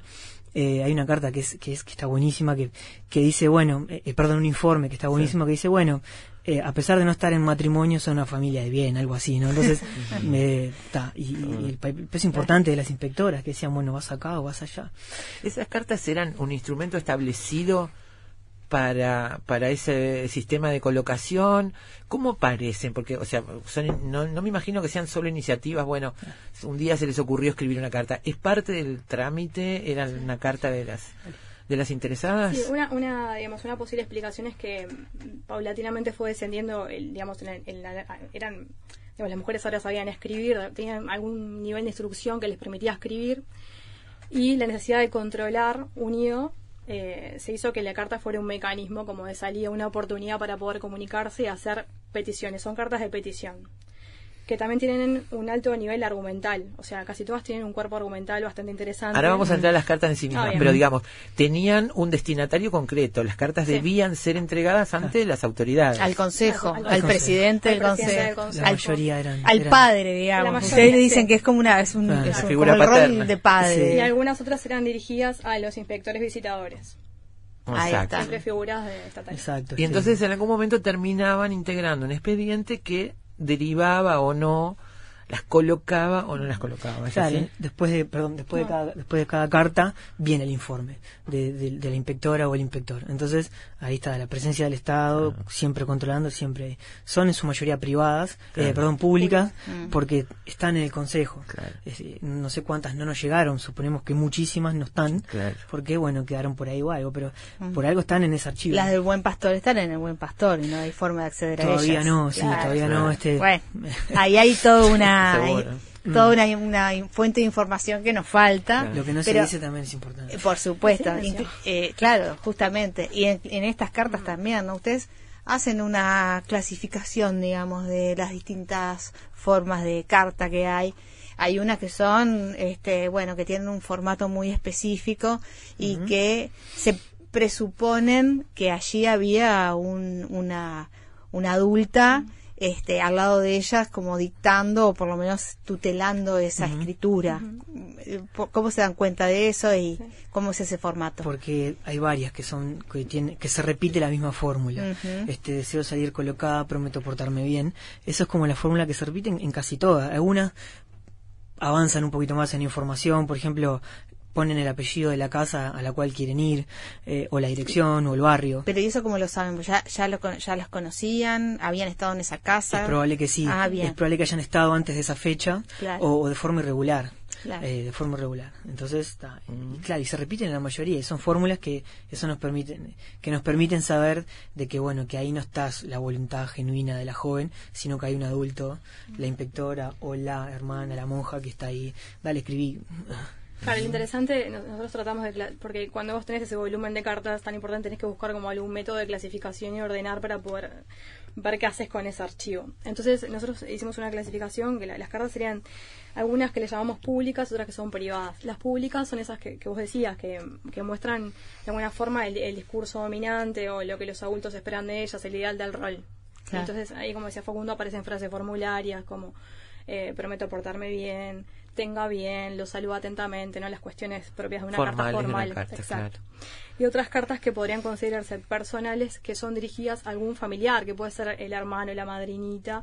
Entonces, las cartas son un poco más ricas para nuestro trabajo porque nos permiten ver los intersticios, o sea, el- digamos, el espacio del medio entre el discurso establecido y la verdadera voz de la joven que escribe. ¿no? Entonces, bueno, se pueden clasificar de esa manera y también se pueden clasificar eh, de acuerdo a su línea argumental. ¿no? Claro. Algunas que presentan argumentos más simples y otras que presentan argumentos más complejos. Que es Como otra por forma- ejemplo. por ejemplo, argumentos simples, algunas cartas que, se- que es difícil clasificarlas como cartas porque más bien se parecen a esquelas y eh, hablan de cuestiones materiales, pedidos simples, como por ejemplo, necesito ropa, calzado, o que me paguen un dinero que yo tenía guardado, que ahora no lo tengo, que si me lo pueden devolver, o medicación, o me duele la espalda, cuestiones que tienen que ver más con lo material. Eso es un pedido a las autoridades. A las autoridades. Y siempre con frases formularias, más bien breve, el pedido en concreto. Después tenés otras que son un, un poco más complejas, que en las que aparecen al- algún, algún tipo de denuncia a las instituciones, como por ejemplo no me tratan bien en este lugar, o tal adulto me maltrata, o quisiera poder salir colocada hacia otro lugar, o quiero volver al asilo, porque también tenemos algunas que las jóvenes piden volver al asilo, en el lugar en el que se encontraban mejor que en el Hay, lugar. hay una muy paradigmática que es la que llega a un diario, ¿no? Ah, Esa es. Salió por la ventana.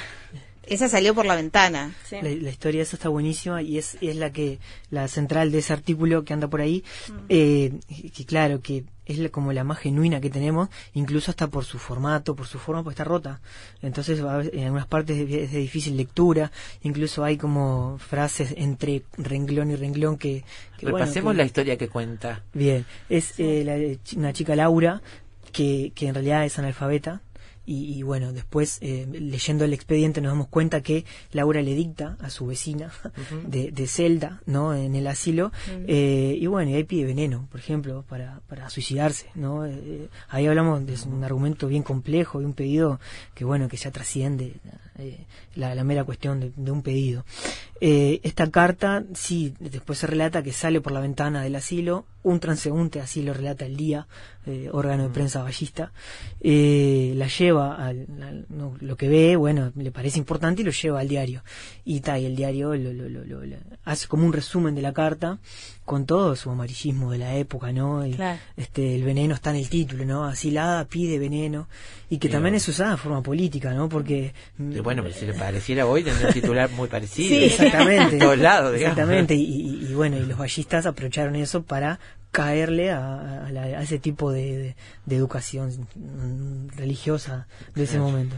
Esa carta es interesante también porque tiene algunas cuestiones bien juveniles, ¿no? Como por ejemplo, hay- hay una parte en la que se puede ver eh, una arenga a los jóvenes de, af- de afuera, posibles lectores de la carta que salió por la ventana, que le dice, vamos jóvenes queridos, los esperamos a las 5 o a las 6.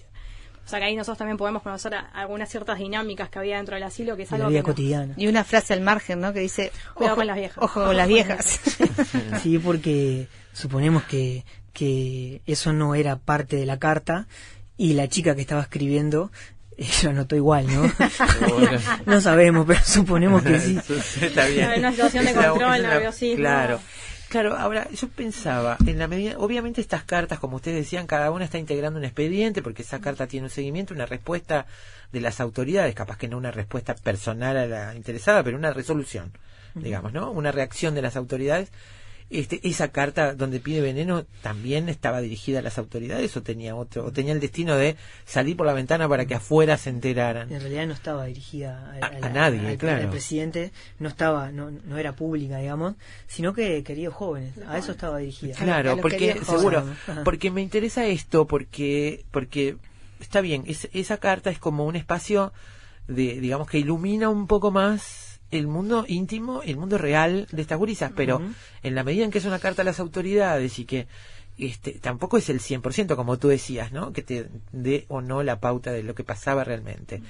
¿Qué conclusión tienen ustedes después de haber estudiado todos los expedientes, además de las cartas, sobre la vida que llevaban y además la respuesta que tenía a sus inquietudes por parte de las autoridades? En- bueno, en primer lugar, creo que es, es, es como el- el- un, eh, la primera conclusión, o muy verde todavía porque está en proceso, Sí. es que bueno, que es un sistema que, que todavía está en la fase inaugural. Es, es, es como un sistema que todavía está probando si funciona o no funciona. Incluso hay marchas y contramarchas en el periodo, en el arco, periodo, en el arco temporal que estamos viendo. Eh, y lo que funciona se trata de mantener, pero eh, las cuestiones políticas del vallismo, avances, retrocesos, hacen que a veces no sea eh, la, la- la- solución mejor, digamos, vistos de hoy y jugando un poco con la anacronía. Este, después, que, que la otra conclusión y que es que los prejuicios, los estigmas, la carga sobre el menor, bueno, tiene que ver con, con un Estado que intenta controlar a esta infancia desviada, entre comillas, ¿no? Esta juventud que no es la normal y la que se espera por parte de, de las autoridades, de la elite, de la burguesía, etcétera.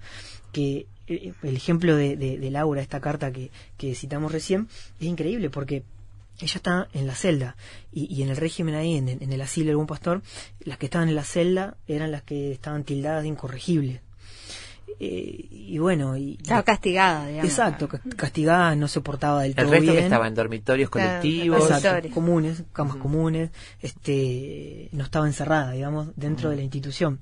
Eh, después eh, sugieren que la manden a un, este, a una- un centro de salud, a un manicomio, no me acuerdo eh, cuál era. Entonces, bueno, la, la tildan de loca. Entonces, Claro. eh, eso no sabemos bien, pero ahí están presentes los prejuicios, sin lugar a dudas.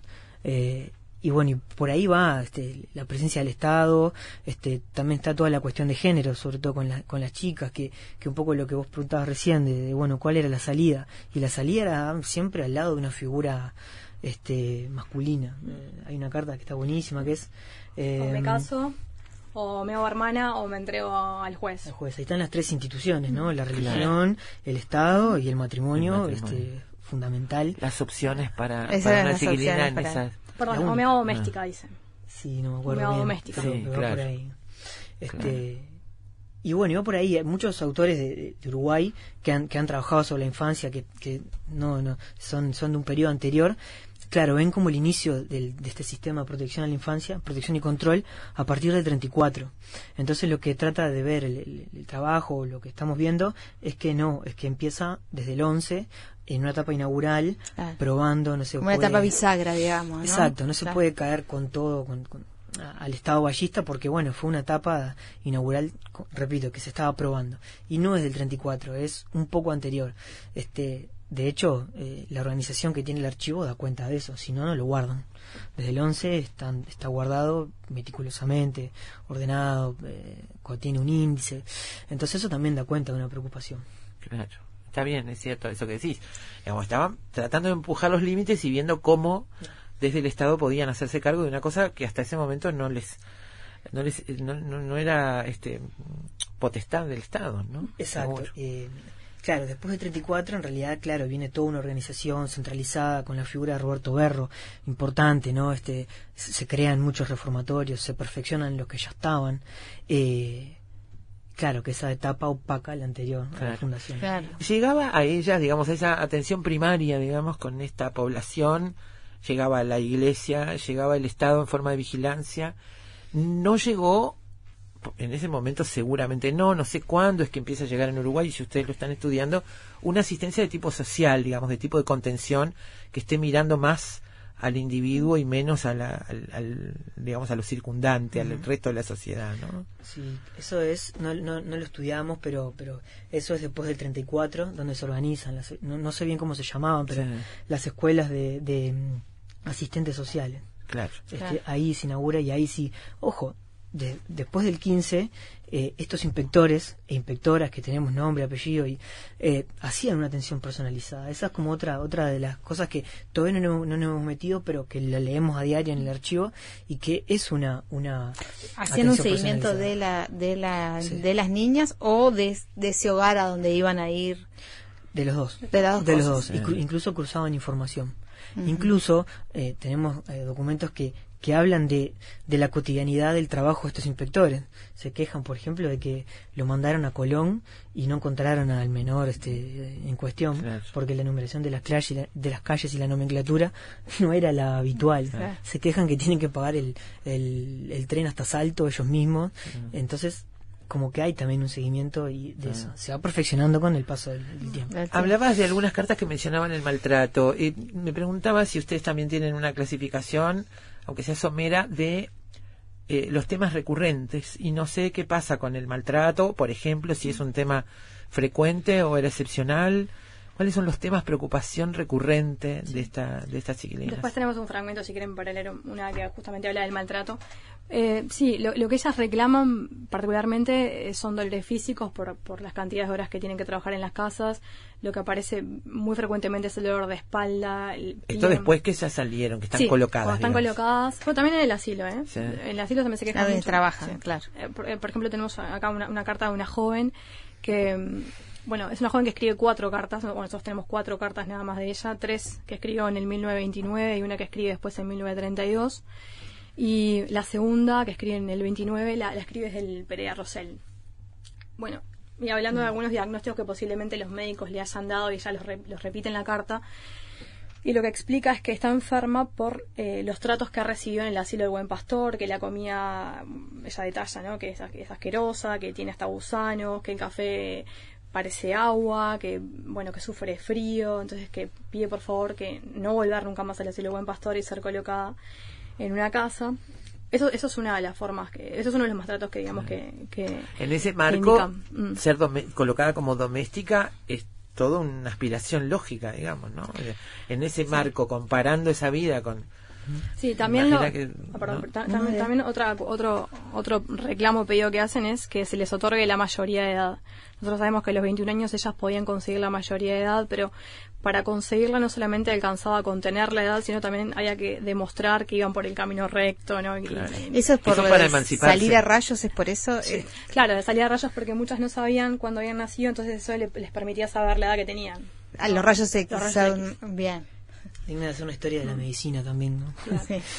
Pedían salida a rayos. Salida a rayos para que le hicieran Claro. una placa para que según el tamaño de los huesos Para pudiera dilucidar qué edad Sí. tenía. Ojo que también pedir la mayoría de edad es un tema controversial, o sea, era un, tema- un tema controversial para la época porque las autoridades lo podían eh, entender como una especie de, de transgresión. Es una transgresión. Es una transgresión. Porque de alguna manera se rompen los límites eh, del poder. Y se le rompe la tutela también. Exacto. Porque no, no solamente estamos hablando acá de una relación de género, sino también de, digamos, de una relación etaria.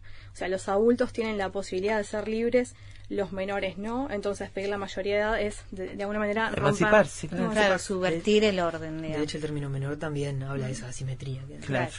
Este trabajo, ustedes decían, está abierto, está en proceso. Este, ¿Cuál es el destino que tiene? Tienen, porque calculo que mucha gente nos está escuchando, puede interesar leer, profundizar en este trabajo. Este, ¿Cómo, Bien, cómo bueno, se el- va a el- seguir trabajando en él? En el año, el año pasado también fuimos a, a Argentina, a Mar del Plata, a seguir trabajando con las cartas también y como a seguir profundizando en cuestiones más teóricas. Entonces hay otro artículo también por ahí que, que está circulando que, que sigue hablando de las cartas también. Y bueno, y en realidad está en el marco de, de- es en el real proyecto de, de tesis de maestría y que, y que bueno, que, que al- eh, se fue decantando, digamos, al principio, al principio la idea era hacer una historia sobre la infancia y los menores en Uruguay eh, del Ujú. 900, pero después que aparecieron las cartas, eh, el- el- lo fundamental de, de- de la investigación es eso y, y- y el primer destino, digamos, el primer objetivo va a ser este, la tesis de maestría. ¿Han, han tenido contacto con la Orden del Buen Pastor para No. ver si podían...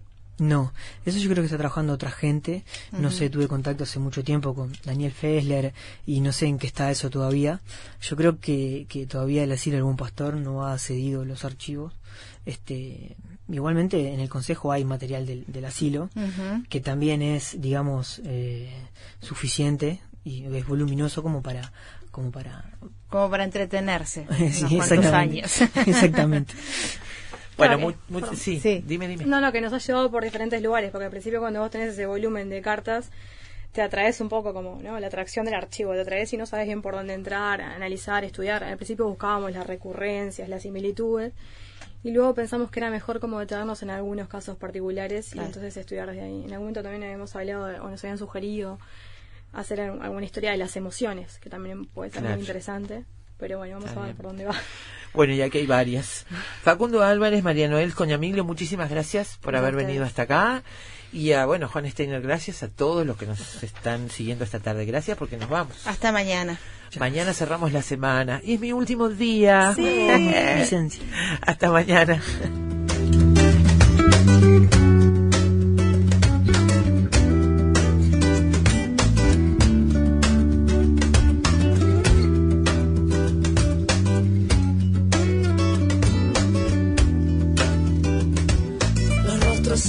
Sonríen, los rostros de parte de otros, buscando entre el resto, se encuentran monótonos, se ven hipotónicos, se portan atómicos.